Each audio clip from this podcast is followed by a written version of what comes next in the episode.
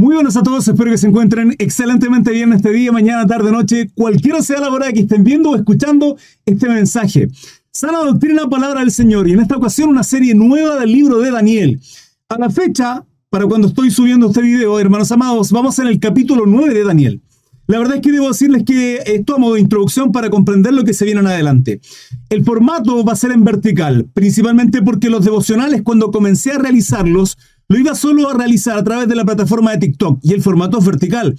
Por lo cual, eh, los videos quedaban grabados en formato vertical y los extraje de ahí. No estaban guardados, no utilicé ningún programa para grabar, sino más que a través del móvil.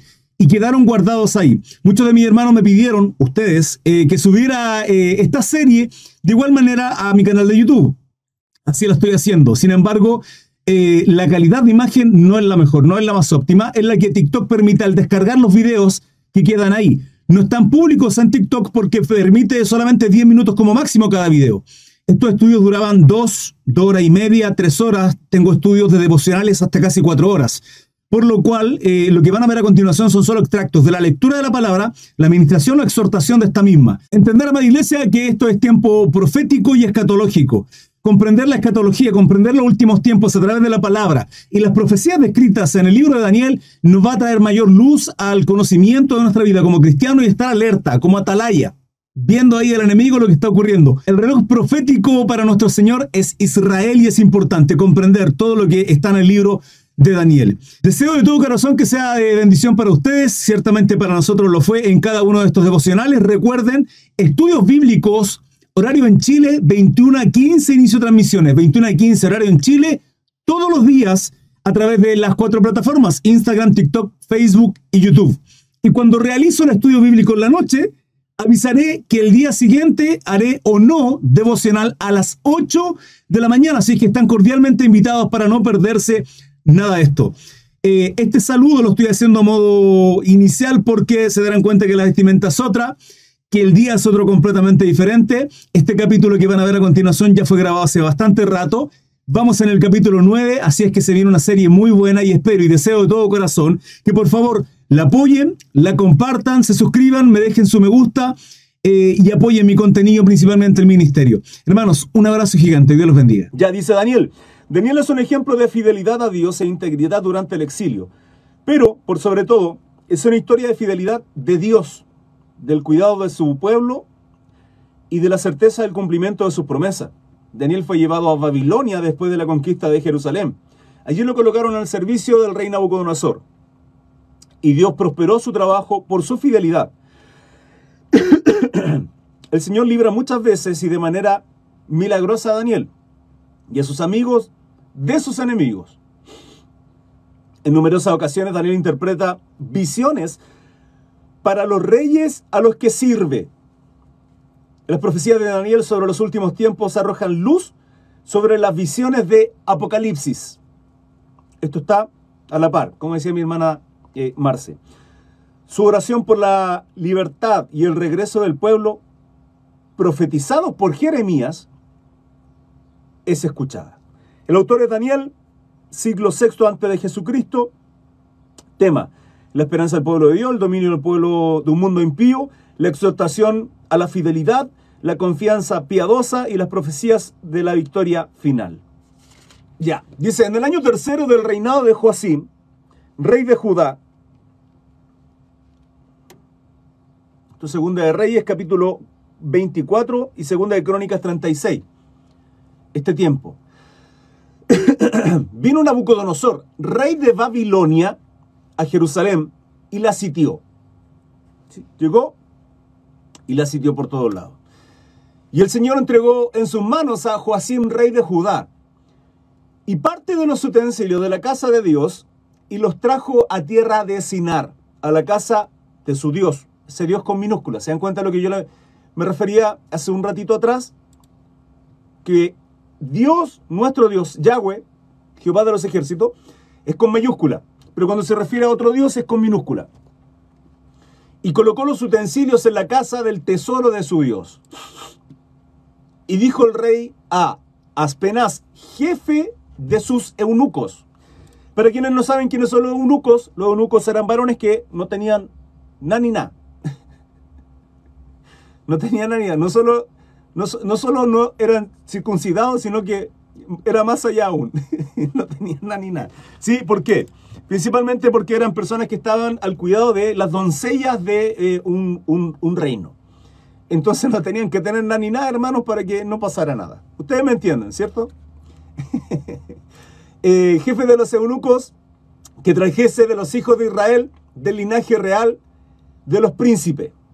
Que trajese de los hijos de Israel, del linaje real de los príncipes, muchachos en quienes no hubiese tacha alguna. Fueran intachables literalmente. Em, de buen parecer, o sea, guapetones, como ustedes, hermanos amados, como mi hermano Richard que está ahí, mi hermano Hernán, enseñados en toda sabiduría, en toda sabiduría, sabios en ciencia y de buen entendimiento, e idóneos para estar en el palacio del rey, y que les enseñase las letras y la lengua de los caldeos. Tremendo esto porque los parámetros de lo que se busca, hermano, y eran jóvenes. Hermano, eran jóvenes. Dígame, ¿a cuántos jóvenes usted conoce así? Qué tremendo, ¿no? Eh, cinco. Y les señaló el rey ración para cada día, vale decir lo que iban a comer. de la provisión de la comida del rey, o sea, de lo mejor, de, lo mejor de lo mejor, hermano. De la comida del rey Nabucodonosor era la provisión, la porción que ellos iban a comer. Y del vino que él bebía, y que los criase tres años. ¿Quién? El eunuco, para que al fin de ellos se presentasen delante del rey. 6. Entre estos estaban Daniel, Ananías, Misael y Azarías, de los hijos de Judá. De los hijos de Judá, vale decir, del linaje de Judá. 7. A estos el jefe de los eunucos puso nombre. Puso a Daniel Belzazar. A Daniel Belzazar. A Ananías Sadrach, a Misael Mesac y a Azarías Abednego. 8. Daniel 1, versículo 8. Y Daniel propuso en su corazón no contaminarse con la porción de la comida del rey, ni con el vino que él bebía. Pidió, por tanto, hermano sigo pidió por tanto al jefe de los eunucos que no se le obligase a contaminarse. Presten mucha atención a esto, hermanos. Y Daniel propuso en su corazón no contaminarse con la porción de la comida del rey, no contaminarse con la porción de la comida del rey. Daniel es convidado a sentarse a la mesa, a comer como el rey, a beber como el rey, y él decide no contaminarse. hermano, era lo mejor de lo mejor. Era la comida y la bebida del rey. Ni con el vino que él bebía. Pidió, por tanto, al jefe de los eunucos, vale decir que le iba a guardar, cuidar durante tres años, que no se le obligase a contaminarse. Y puso Dios a Daniel en gracia y en buena voluntad con el jefe de los eunucos. Fiel Daniela. Amén, mi hermana Marce. Y dijo el jefe de los eunucos a Daniel, temo a mi señor el rey, que señaló vuestra comida y vuestra bebida. Pues luego que él vea vuestros rostros más pálidos que los de los muchachos que son semejantes a vosotros, condenaréis para con el rey mi cabeza. Entonces, el jefe de la eunucos le dice a Daniel, Daniel, entiende. O sea, si ustedes no comen lo mejor de lo mejor, y durante estos tres años ustedes comen otra comida, y cuando él vea que todos están bien, y que ustedes están pálidos, flacuchentos, lánguidos, me va a cortar la cabeza. Eso le está diciendo. Entonces Daniel le dice a, entonces dijo Daniel a Melzar, que estaba puesto por jefe de los eunucos sobre Daniel, Melzar. sobre Daniel, Ananías, Misael y Azarías. ¿Sí? Sobre Daniel y, y sus tres amigos. Te ruego que hagan la prueba con tu siervo por diez días, hermano. Presten atención a esto. Y nos den legumbres a comer y agua a beber. Hermano, ¿alguna vez usted ha hecho esta prueba? Diez días no es mucho. Diez días. Trece. Y comparan luego nuestros rostros con los rostros de los muchachos que comen la ración de la comida del rey. Y haz después con tus siervos según veas. Sí, en las vacas flacas, dice mi hermana Marce. ¿Con qué, se, ¿Con qué se iba a contaminar Daniel y su amigo? Con aquella comida que ciertamente en el Antiguo Testamento no le era permitido comer a ellos. Sin embargo, el rey comía de aquella comida. Entonces él pide comer solo legumbres. Diez días, solo legumbres. 14. Consistió, consintió, perdón, pues con ellos en esto y probó con ellos diez días.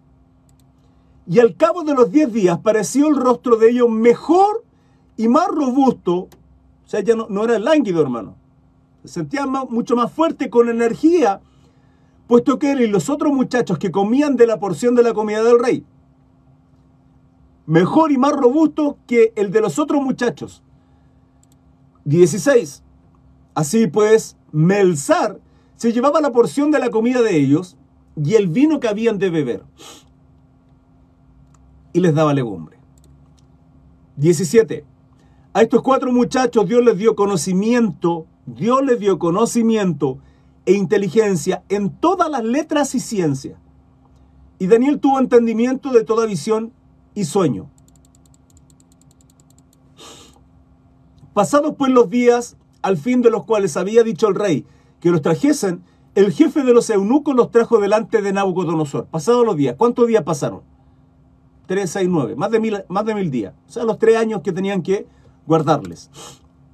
Y el rey habló con ellos y no fueron hallados entre todos ellos otros, otros como Daniel, Ananías, Misael y Azarías. Así pues, estuvieron delante del rey en todo asunto de sabiduría e inteligencia, que el rey les consultó. Los halló diez veces mejores que todos los magos y astrólogos que había en todo su reino. Y continuó Daniel hasta el año primero del rey Ciro. Esto, esto es un pequeño contexto de lo que mm, ocurrió con Daniel con relación a em, con relación a esto, ¿sí? a la cautividad de Jerusalén en, Babilonia. Hermanos, es tremendo lo que ocurre acá y de hecho esto se lo compartí a... Yo trabajo, o sea, trabajo, ¿sí? ayudo a mi suegro, tiene un club deportivo de niños y jóvenes. Daniel, mi querida Daniela. Daniel, gusto verle. Eh, compartemos, comparto con ellos normalmente palabras y el otro día les compartía esto. Em, yo vivo en Santiago de Chile, ¿sí? Ciertamente, probablemente ustedes también vivan en algún lugar no muy bueno, ¿sí? Hay mucha delincuencia, drogadicción, narcotráfico, em, etc. Sin embargo, veo toda la semana el esfuerzo, el sacrificio de muchos jóvenes tratando de salir adelante, de luchar por aquello que desean en su corazón, de ser deportista, de ser un futbolista, una carrera eh, de deporte, pero también destaco esto, y le destacaba esto de Daniel, de cómo cuatro jóvenes, a pesar de estar viviendo en, Babilonia, a pesar de estar viviendo ahí en cautividad, siendo esclavo de esta situación de la cual no podían arrancar, decidieron no contaminarse con las cosas que habían ahí, en este caso la comida. Y esto tiene que ser para nosotros también, hermanos. Que a pesar de las situaciones que estemos viviendo, no contaminarnos, no transgredir la ley de Dios, en términos de lo que significa eso. Eh, van a llegar ofertas de pronto muy tentadoras a nuestra vida, o situaciones en las cuales uno está ahí, al borde de si lo hace o no lo hace, sabiendo de que de alguna manera Dios también está viendo nuestra vida, pesando nuestros corazones. Eh, y uno no tiene que hacerlo a pesar de las situaciones que estaban viviendo estos jóvenes, hermanos, fueron hallados correctos delante de Dios. Y la palabra dice que fue, fueron diez veces mejores que el resto. Y eso es, eso es tremendo. Lo que, lo que el arca del pacto, ¿sí? que es donde estaba las tablas de la ley, la vara de Aarón, maná, tipifica en el Antiguo Testamento, el cual estaba en el lugar santísimo, en el templo de Jehová, de Yahweh, eh, tipifica la presencia de Dios tipifica la presencia de Dios. como hoy el Espíritu Santo, que es la presencia de Dios, y si antes visitaba una vez al, al año, nuestro Dios, al sumo sacerdote en el lugar santísimo, hoy vive en nosotros, porque somos templo del Espíritu Santo. Sin embargo, en el Antiguo Testamento, la palabra muestra que donde estaba el arca del pacto había, había bendición, había prosperidad. Lo podemos ver cuando el arca del pacto es trasladada a la ciudad de David. David trasladaba el arca del pacto, este tiende a caerse y lo van a tomar y, y mueren inmediatamente al tocar el arca del pacto. ¿Por qué? Porque, es porque Dios es santo, hermano. Santo, santo, santo. A, David, a David eh, perdón, a David, le entra un temor tan tremendo que deja, deja el arca del pacto en casa de Obed Edom, dice la palabra. Y la Biblia describe que todo, por, por cuanto tenía Obed Edom, todo era bendecido, todo hermano, prosperado. Todo lo que tenía Obed Edom fue bendecido y multiplicado de una manera tremenda. ¿Por qué? Porque estaba la presencia de Dios ahí. Entonces quiero que entienda algo. Si antes ocurría esto, donde la presencia visitaba, ¿sí? donde Dios visitaba al hombre, no moraba en ello, si hoy día Dios mora en nosotros, hermano, ¿cuánto más las cosas tienen que ser prosperadas y bendecidas? Todo lo que nuestras manos tocan tiene que ser de bendición, todo. Todo lo que nuestra planta del pie pise es santo.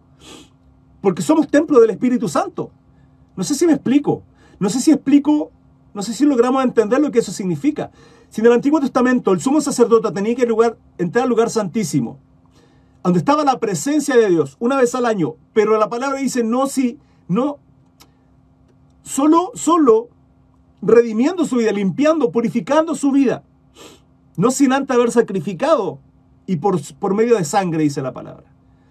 Porque hermano, si entraba al lugar santísimo, el varón y tenía pecado, sin haberse purificado, moría fulminantemente.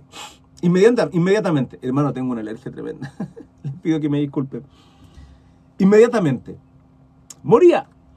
Por eso que las vestiduras del sumo sacerdote, abajo tenían unas campanitas. Y además es atado con una cuerda para entrar al lugar santísimo. ¿Para qué? Para que si le pasaba algo y esas campanitas dejaban de sonar, ¿Cómo lo sacaban? Sí o sí Sí, sí, sí. De loratadina, sí lo sé. ¿Cómo lo sacaban, hermano? Con una cuerda, si no había otra forma. Porque si entraban a sacarlo el resto de los sacerdotes, iban a morir ellos también. Si el sumo sacerdote moría, ¿qué pasaba con el resto, hermano? Porque tenía que entrar en santidad. Ahora, cuando logramos ver esto, entendemos lo que Jesucristo hizo en la cruz, hermano. Parte ínfima, minúscula, superficial de lo que Jesucristo, nuestro Señor, hizo en la cruz. Él nos santifica, hermano. Su sangre, el sacrificio de Él, nos santificó, nos purificó. Porque si en el Antiguo Testamento, una vez al año, el sumo sacerdote tenía que purificarse, limpiarse con sangre, ¿sí? Con sacrificio para estar delante de la presencia de Dios, una vez al año, nosotros estamos 24-7, hermano. Pregunto, ¿alguien necesita Shabbat para eso? Si, se, consagra un sábado para estar en la para, para leer la Torah, consagrarlo a Dios, hermano, nosotros nos consagramos toda la semana para el que quiere Shabbat. Si Él mora en nosotros, no nos visita, mora en nosotros. Y si la purificación del sumo sacerdote para estar en presencia de Dios era por medio de sacrificio, el sacrificio ya está hecho. ¿Qué sacrificio quieren hacer? circuncidarse para ser más santo, comer kosher para ser más santo. Si Cristo hizo todo, hermano, Cristo ya lo hizo en la cruz. Ahora, ¿yo qué hago? Vivo en santidad. ¿Yo qué hago? Persevero en santidad. ¿Yo qué hago? Tengo obras de bien. ¿Por qué? Porque es Dios morando en mí. Hermanos, es Dios morando en nosotros. No solo el ángel de Jehová campa, no, no. Mora en nosotros. Somos templo y somos santos. Es tremendo eso entender. Y si vemos cómo Daniel fue diez veces mejor. En el Antiguo Testamento, donde la presencia, hermano, visitaba al hombre. Pero Dios mora en nosotros, hermano, nosotros no deberíamos ser 20 veces mejor. La unción sobre nosotros, la porción de Dios en nuestra vida no debería ser mayor. ¿No fue así como Elías a Eliseo? Y que Eliseo hizo el doble de milagro porque pidió una doble porción. Hermanos, en el Antiguo Testamento Dios visitaba al hombre hoy mora en nosotros. Entonces, en el Antiguo Testamento, en casa de Obededom, que tipifica el arca, el arca, perdón, tipifica la presencia de Dios, todo fue bendecido y multiplicado. Hermano, y hoy la presencia de Dios mora en nosotros porque nos afanamos. ¿Qué necesitamos? ¿Qué anhelamos? ¿Qué deseamos? ¿Qué necesitamos? En nosotros debería haber ciencia, sabiduría, bendición, prosperidad, y ciertamente lo hay. ¿Sabe cuál es el punto? Es que usted no se da cuenta. Usted no se da cuenta. Ayer compartía en familia, luego del almuerzo en casa, con mi esposa, con mis Perdón, ayer no, eh, el domingo, creo. O en la 11. no recuerdo, hermano. Tengo una, memoria horrible, hermano. Me, va a ver en muchas ocasiones diciendo, ayer, hermano, pasó hace una semana. Así que no, no crean que... Eh, o estoy mintiendo. De verdad que mi cabeza, hermano, no cuadra nada muchas veces. Les pido perdón por eso, pero es probable que incluso les diga, hermano, ayer estuvimos leyendo esto y usted va a estar ahí. Hermano Cris, no mienta, no, no es que esté mintiendo, hermano, es que mi cabeza de verdad que no, no sé, funciona así. No sé por qué, hermano, pero yo le puedo decir, mire, el otro día y fue hace un año. No sé por qué, hermano, no sé por qué, pero compartía con mi familia y les decía, ¿qué es más importante y qué, y qué, y qué más incluso hasta, hasta sobrenatural? Más que la madera, y comparaba la madera y el diamante. Esto lo vi hace poco, eh, un video por ahí, y, me llevó a meditar en esto y, es tremendo. Hermanos, el diamante no sirve para nada, solo da estatus, solo estatus, y tiene un valor impresionantemente alto, muy alto. Sin embargo, la madera, la madera tiene procesos, hermanos, naturales de manera impresionante. Es, es algo milagroso, es algo tremendo, la creación de nuestro Padre, del Creador, del Dios Todopoderoso, Yahweh. Es, maravilloso. Pero sin embargo, como la madera hay mucha, su valor baja. Porque ¿qué fija el valor de las cosas? El mercado. El mercado son vendedores y compradores. No son solo los vendedores, no son solo los compradores, sino el mercado. Todo esto, la industria y todo ello, fijan los precios. ¿Por qué? Porque usted puede vender a mil y yo quiero comprar a 500. Usted puede vender a mil, yo quiero comprar a 500. Entonces no le voy a comprar y usted no va a vender. Hasta que finalmente. Y esto tiene que ver con que mil, mil, mil, mil, pero usted vende a 500. ¿A quién le van a comprar? de 500. Entonces todos los que venden a mil van a tener que bajar los precios. Así funciona el mercado. En términos de la madera, pasa lo mismo, oferta y demanda. Como hay mucha oferta y, no hay, y la demanda es menor a toda la oferta que hay, el valor de la madera baja. Pero ¿saben? Eso no implica lo precioso, lo maravilloso, lo tremendo, el proceso, lo importante que es la madera sigue siendo muy relevante para nuestras vidas. ¿A qué voy con todo esto? ¿Qué tiene que ver todo esto, hermano Cris, con nuestras vidas? Tiene que ver con no que nosotros no, aprendemos a valorar, hermano. Y no valoramos hasta cuando perdemos aquello que tenemos a diario. ¿Qué tenemos a diario, hermano? Tenemos a nuestros hijos, tenemos a nuestro esposo, tenemos a nuestros seres queridos. Siempre les enseño, lo más importante es el ahora. El ahora para abrazar a aquellos que amamos. Es la hora para bendecir a aquellos que necesitan una bendición. Lo que sea, económica, material, un abrazo, tiempo. Dedicar tiempo, hermano. Una horita, dos horitas a conversar con alguien, a predicarle. A compartir aquello que Dios puso en este devocional, el día de ayer, 21 a 15, en el estudio bíblico. No hay otro, hermano, no hay otro momento más hermoso para que pesque su teléfono. Terminado el devocional. Terminado el devocional, hermano. No lo haga ahora. No se vaya todavía. Llame a esa persona quien no llama hace rato y decirle, ¿cómo está? Bien, Dios te bendiga. Me dieron ganas de saludarte. Me acordé de ti. Estaba escuchando una predicación y un hermano me habló y dije, Señor, gracias y quiero llamarte, decirte que te amo. Que lo que necesites estoy para ti. Hermano, son milagros no entendemos eso. Son milagros. La misericordia de Dios se renueva cada día. No saben cuán dichosos somos. Y a pesar de los problemas económicos que podamos tener, porque los tenemos, a pesar de las de la ansia, a pesar de las dificultades, las crisis, las enfermedades, los problemas que podamos tener, somos dichosos, somos bendecidos, somos prosperados, hermano. Porque hay gente que tiene salud y está depresiva. Salud en términos físicos, ¿sí? La depresión es una enfermedad, es una condición, entre muchas otras cosas. Hay gente que tiene mucho dinero, pero es tan pobre que lo único que tiene es dinero. Pero nosotros somos ricos espiritualmente. Somos templo del Espíritu Santo. Dios no mora alrededor de nosotros. Dios mora en nosotros. Templo del Espíritu Santo. Y no lo valoramos. No lo valoramos. No valoramos tener con vida, con salud a nuestros hijos, a nuestros esposos, a nuestras esposas, a nuestros padres. No lo valoramos. Y el ajetreo del día a día y las responsabilidades nos hace olvidar aquello que sobreabunda. que sobreabunda? Pensamos que somos eternos. No somos eternos. No somos eternos. Ni nosotros, nuestros hijos. Hermano, lo normal es que nosotros partamos y nuestros hijos queden y continúen. ¿sí? Eso es lo normal. Pero no es así la vida. ¿Qué le dice a usted que Dios no puede llevarse a sus hijos? Son sus hijos, no son los suyos. Le pertenecen a Él. Entonces tenemos que ser buenos mayordomos. Vivir en santidad. Cristo ya lo hizo todo en la cruz. ¿Qué queda a nosotros? Continuar sus pisadas. Tomar nuestra cruz, negarnos a nosotros y seguirle. Seguirle, hermanos. Y en eso Dios va a seguir bendiciendo y prosperando. Porque si somos buenos mayordomos, la parábola de los talentos dice que aquel que tiene se le dará más. Pero aquel que no tiene, aún lo que no tiene, se le será quitado. Y Dios ha depositado sobre nosotros dones, talentos, hermanos. Inherentemente tenemos capacidades para que Él sea glorificado. Eh, Dios les bendiga, hermano. Dudas, preguntas, consulta. Les leo.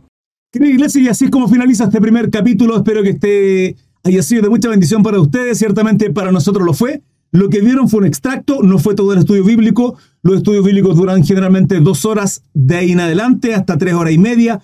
Hoy día el capítulo 9 duró casi cuatro horas de devocional. Eh, así es que están cordialmente invitados, 21 a 15 horario en Chile, estudios bíblicos en la noche y devocionales a las 8 hora en Chile, 8 de la mañana. Están cordialmente invitados, sin lugar a dudas serán bienvenidos y bendecidos. Nos vemos, hasta la próxima, chao, chao.